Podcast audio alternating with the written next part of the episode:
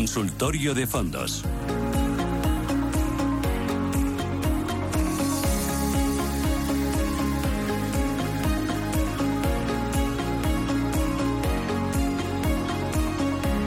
De fondos aquí en Radio Intereconomía, Capital Intereconomía, con Gabriel López, que es CEO de Inverdiv. Gabriel, ¿qué tal? Buenos días, bienvenido. Muchas gracias, igualmente. Bueno, la semana pasada te dije, oye, cuando vayas a alguna presentación de alguna gestora, de algún producto, tú cuéntamelo, que así se lo transmitimos a los oyentes. Es como si tuviera pues un nuevo becario, aunque ya cortidito, ¿no? Ya crecidito. Cualquier cosa para colaborar y, que, y, darle contenido al, programa. Me encanta. Eh, fuiste a una presentación de Morgan Stanley. Primero, cuéntame quién es Morgan Stanley para que los oyentes eh, coloquen a esta gran gestora dentro de todo el mapa que hay aquí en España. Bueno, Morgan Stanley eh, les conozco bien, yo eh, les conozco desde hace más de 20, 25 años. Cuando empecé mi carrera tenían eh, de, los, de las pocas bases de datos internacionales en que los, y que los gestores utilizaban para, para, para medir valoraciones y sobre todo aquellos gestores cuantitativos pero los utilizaban. Es un monstruo, es un banco de inversión y también es una gestora. hace 10 años cambiaron de rumbo después de la gran crisis financiera y en vez de hacer tanto negocio de trading, se centraron en lo que es el wealth management y, francamente eh, ha sido una gran apuesta puesto que es lo que le está dando ese margen eh, superior contra sus rivales, que eh, los principales es JP Morgan y, Goldman Sachs. Entonces, se han centrado mucho en lo, que son la gestión de activos. todos hemos oído hablar de, esos fondos estrella que tienen, que es el Fixed Income Opportunities, el, el US Growth, eh, el, Asia Opportunities. Eh, la verdad es que, son fondos, francamente, que, en estos entornos de mercado funcionan bien y es lo que están eh, recomendando.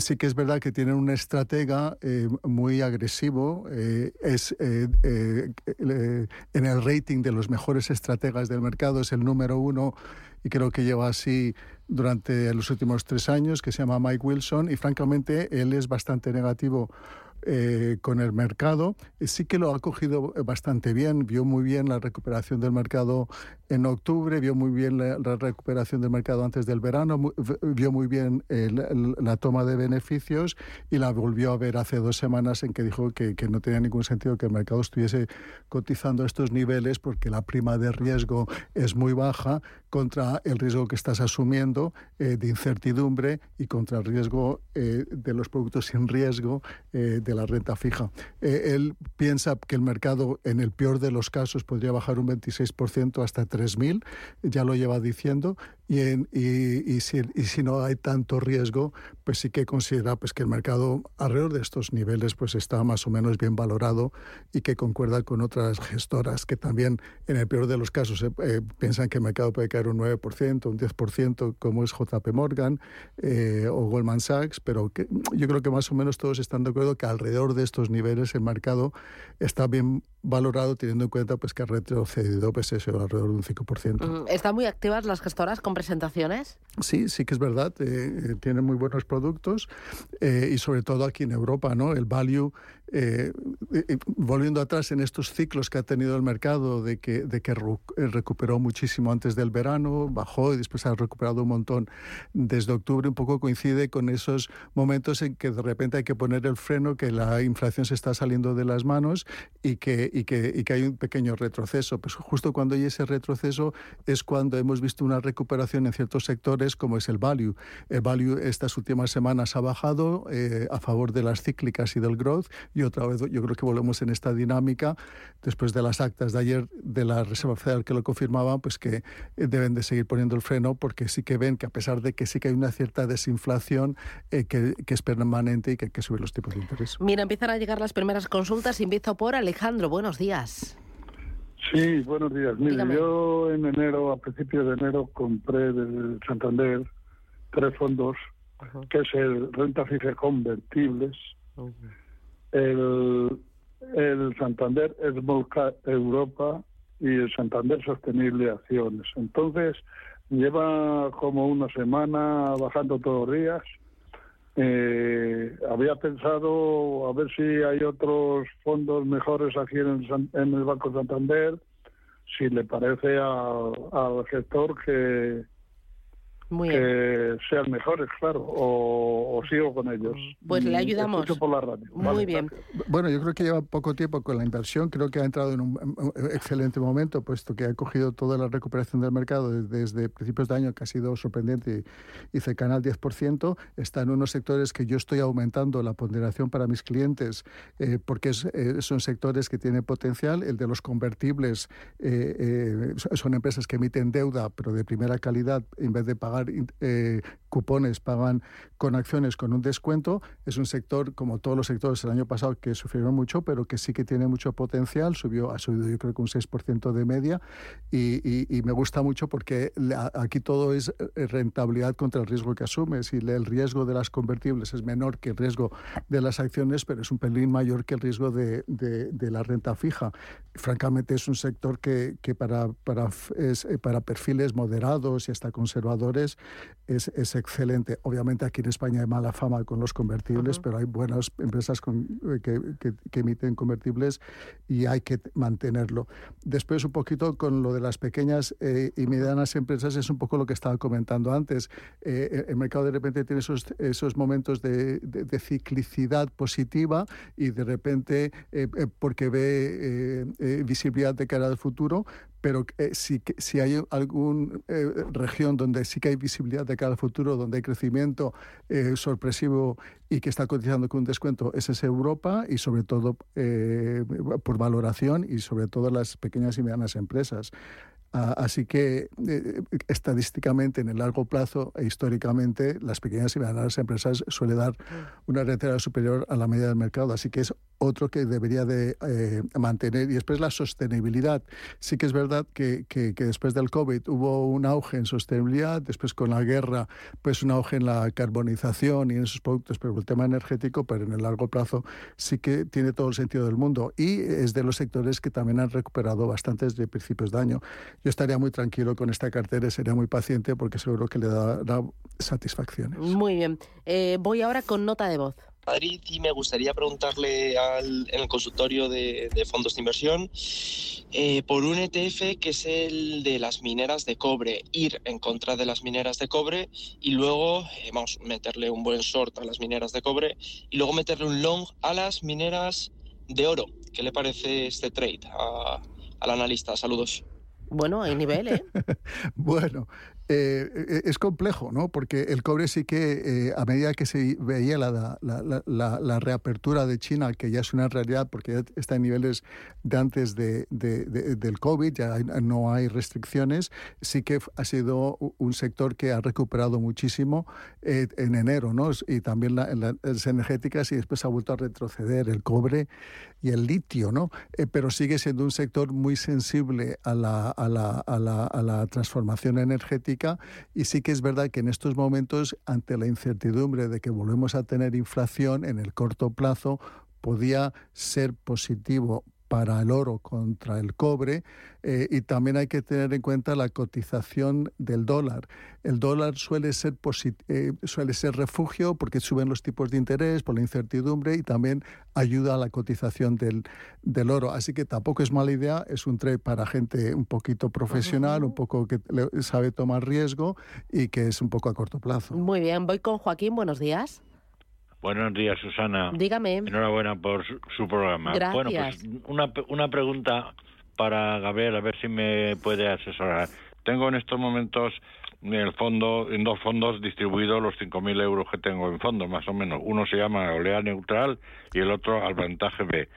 Y quisiera pedirle que me recomiende otro fondo de este signo así parecido para diversificar un poco otro fondo de unas características esto que son bastante conservadores y esperar que pase la tormenta. Muy bien, eh, gracias. eso es todo, solamente agradecerle la atención y hasta la próxima. Muchísimas gracias. por la radio. Primero, Olea Gestión eh, tiene el Olea Neutral que lo llevan Rafa Peña y Hernán Cortés, ¿no? Este es un mixto. Exacto, son todos mixtos. Eh, yo, le añadiría un poquito para resumir lo que decía antes, ¿no? De los bonos convertibles. También es un, para perfiles un poco moderados a conservadores y, francamente yo le veo bastante visibilidad eh, este año, sobre todo el año pasado, bajaron 16% el sector y tiene capacidad de recuperar eh, de recuperarse. Así que yo eh, bonos convertibles añadiría. Y después en mixtos, pues hay varios que son bastante buenos. Uno que, últimamente lo está haciendo bien, es uno de, Rothschild, eh, que, que, da buenas, que, tiene muy, muy, buen control del riesgo y que está dando muy buenas rentabilidades. Muy bien. Mira, me llegan más consultas al 609 22 47 16. Dice, ¿algún nombre de renta fija americana gubernamental? ¿Sí es buen momento?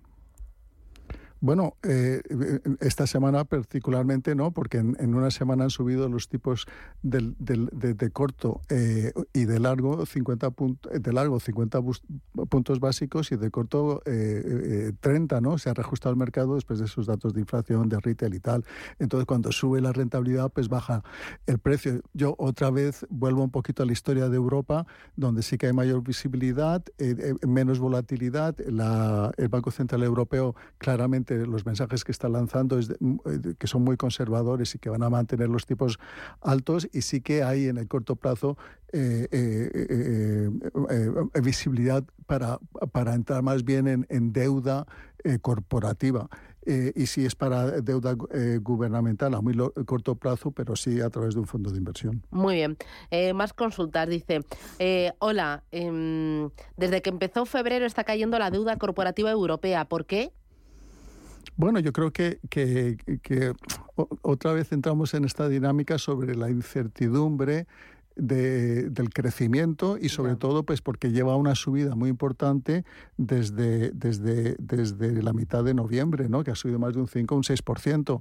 Eh, yo creo que, que, es que, claro, eh, todas las preguntas ahora son, ahora estoy perdiendo, pero es que todos nos olvidamos del excelente retorno por encima de la media y por encima del riesgo que hemos tenido, porque ha sido en un entorno en que ha bajado mucho el riesgo que hemos tenido en el mes de enero hasta, hasta, hasta, hasta, hasta, hasta hace una semana.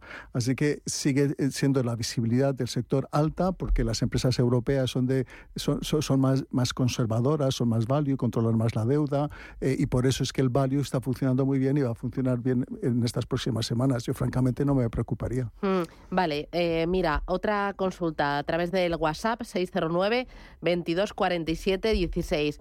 Dice... Morgan Stanley Euro Corporate Bond o BlackRock Short Duration. Entre los dos, ¿cuál le parece más interesante? Bueno, los dos son muy buenos y son dos eh, grandes gestoras. Eh, eh, los dos tienen grandes equipos que me gustan mucho y, cualquiera de los dos yo los compraría, francamente. no voy a tener preferencia a uno u otro porque los dos son al mismo nivel. Para construir la parte de renta fija de una cartera, o sea, metes uno o dos fondos, ¿cómo complementar? ¿Cómo hacerlo bien? Honestamente, eh, yo vengo de la renta variable. Eh, obviamente llevo 30 años en esto y siempre he tenido renta fija. Ha habido buenos momentos para renta fija, pero estadísticamente la renta fija en el largo plazo no te da las rentabilidades de, la renta variable y encima en estos entornos eh, tienes que, tienes que fijarte en la rentabilidad real, la rentabilidad neta, le tienes que quitar la inflación. Entonces, bueno, para este corto tiempo de plazo, para durante dos años, la renta fija sí que, hay, sí que tiene visibilidad y tienes que concentrarte eh, exactamente en donde tú ves esa visibilidad y, eh, eh, y, ahora mismo pues yo creo que es en, en Europa. yo francamente me centraría en, en gestoras y, y, fondos activos donde ellos van rotando la cartera, porque si tú compras una letra del tesoro a un año, después de dentro de un año, ¿qué vas a hacer?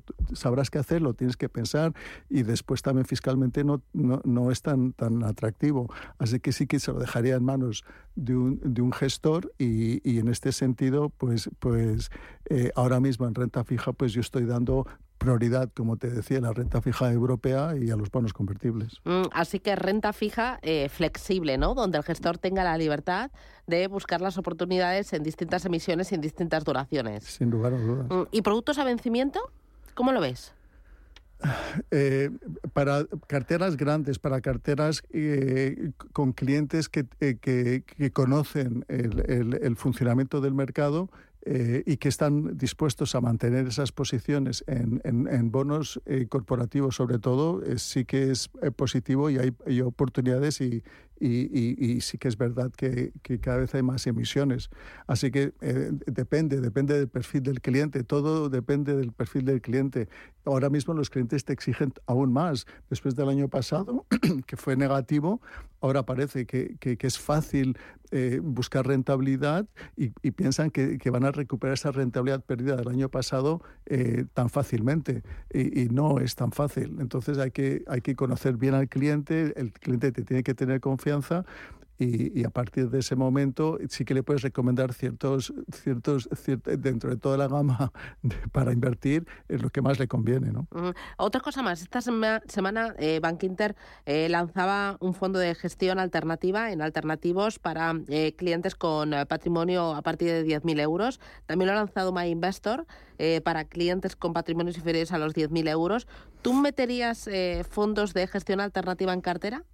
Em, y líquida y líquida. Gestión alternativa y líquida. Claro, entonces, eh, eh, digamos que históricamente eh, las posibilidades o las probabilidades de un retorno por encima de la media en, en, productos alternativos eh, es, es, una realidad. Lo que pasa es que tú tienes que mantener esa inversión durante un plazo de tiempo y también estás asumiendo muchos riesgos porque normalmente no todas las inversiones eh, son positivas, pero sí que añaden diversificación a las carteras y es lo que necesitamos ahora, ¿no? Porque la, ahora volvemos en un periodo de volatilidad y la diversificación, estar invertido tal vez un poco más eh, aquí en Europa y en, en este tipo de productos para una cartera grande, por una cartera de un cliente eh, que entiende es importante porque después tú le inviertes al cliente, después de un año funciona, está contento, si no funciona le tienes que dar explicaciones y después de repente se da cuenta pues que tal vez está invertido en un producto con mayor riesgo. Que gestión alternativa no es lo mismo que eh, retorno absoluto. Nada, no tiene absolutamente nada que ver. Una cosa es gestión alternativa que es venture capital, que es eh, eh, activos que no cotizan y, retorno absoluto, tú te estás, eh, el benchmark, el objetivo del, del, gestor lo tienes siempre establecido cuando crea un fondo, que es batir al SP, batir a, a cualquier índice, pero retorno absoluto significa que tú no tienes benchmark, que, que tu objetivo es el, el mayor retorno posible al riesgo que está asumiendo. Entonces, ahí dentro de ese, dentro de ese espacio, pues hay muchísimas eh, estrategias, sobre todo los hedge funds, y que francamente ahora lo están haciendo bastante bien.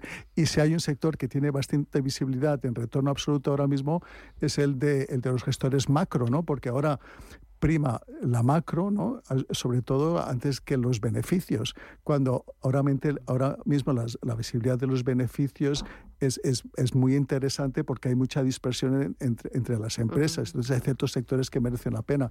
Pero para este tipo de estrategias de retorno absoluto, el sector macro, y hay muy buenos gestores, pues merece la pena verlo. Mira, el último, es que hay nivel, dice, el Deutsche Invest Croci Sector y el M&G Global Listed Infrastructure. Bueno, eh, eh, el eh, CROCI este se ha puesto muy de moda el año sí, pasado, porque, porque que valora a las empresas por, por, su calidad. Entonces, en este entorno en que necesitamos empresas que se mantienen en el medio y largo plazo con, unos, con, unos dividendos y unos retornos es, es, es, bastante visible. Para una cartera muy diversificada, el CROCI, y para una, para una cartera el, las infraestructuras también es otro sector que, que, también es muy conservador y que son sectores, eh, son eh, inversiones parecidas en términos de riesgo. Una estás más enfocado en el sector de infraestructuras y en el otro en, más de un sector y ese de Croci seguramente también está metido en el de infraestructuras. Fantástico. Pues muchísimas gracias Gabriel López de Inverdif. Nos lo pasamos bien, ¿verdad? Sí. Sí, sí, está divertido. No, yo aprendo, yo aprendo. No, está, está muy bonito el mercado. Es, eh, es muy agradecido ¿Sí? Sí, sí, Bueno, tú sufres más, pero yo como solo lo cuento. Bueno, yo sufro, yo sufro cuando los clientes, los clientes, francamente no me puedo quejar porque me tienen muchísima confianza y, llevo ya muchos años con esto, pero sí que, que, cuando entran las preocupaciones, pues la verdad es que, que, hay que saber gestionarlo. Bueno, yo sufro poco. Muchísimas gracias, Gabriel López. Un abrazo fuerte, hasta pronto. Gracias. Adiós. Esto es Radio Intereconomía, Capital Intereconomía. Menuda mañana llevamos y es que no paramos desde las 7 en directo y seguimos. Y este, esto no tiene fin. Enseguida toma las riendas Elena Fraile, CONI de Inmobiliario. Le vamos a tomar el pulso a uno de los pilares más importantes del crecimiento, del empleo y de la riqueza de un país, el inmobiliario. Será después del boletín aquí en Radio Intereconomía. No se vayan porque continuamos en directo.